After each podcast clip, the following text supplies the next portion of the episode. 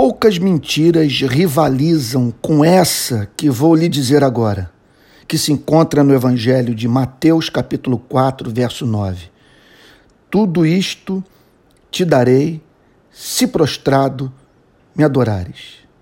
É mentira, porque trata-se de uma promessa que não pode ser cumprida. E ainda que fosse cumprida, não satisfaria as demandas do espírito humano. Tudo isto te darei.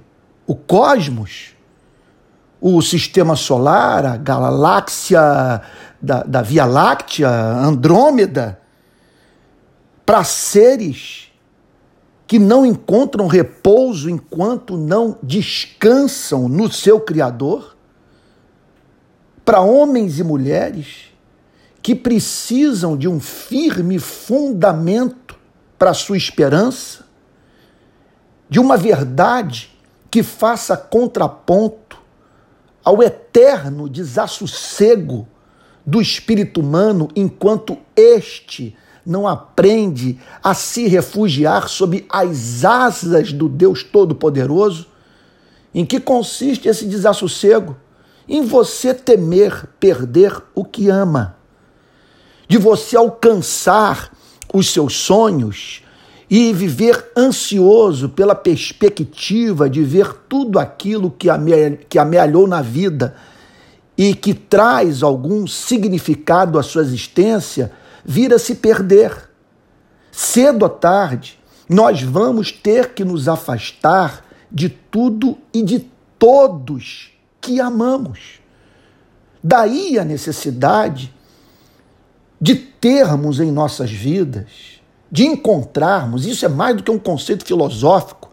Estou falando de um relacionamento pessoal, um ser que nos ame, que tem interesse pela nossa vida e que possa realizar pelo seu poder tudo aquilo que no seu amor tenciona operar.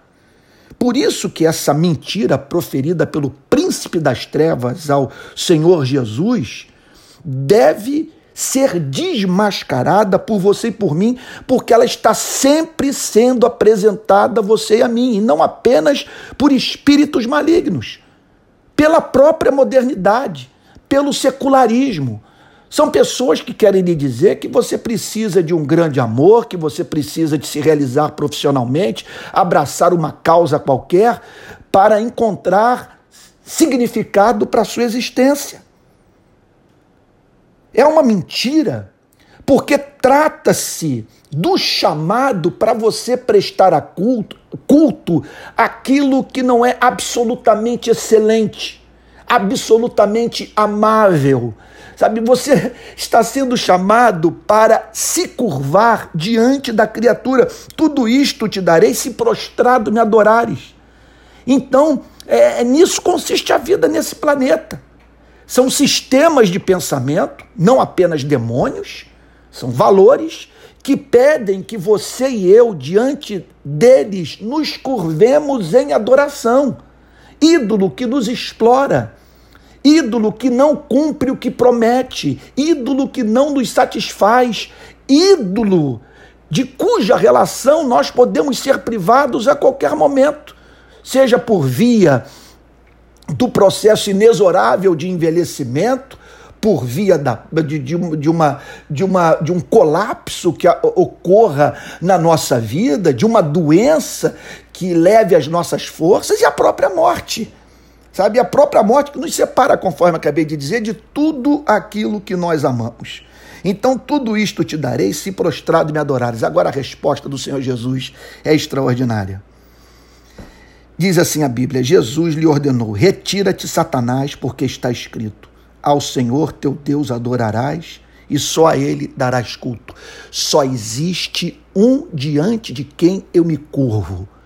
Aquele que me ama com amor ardente e eterno, que é autoexistente, único, infinito, imutável e perfeito em todos os seus atributos morais, que é santo, santo, santo, justo, leal, misericordioso, longânimo e que no tempo e no espaço enviou seu único filho para morrer por mim.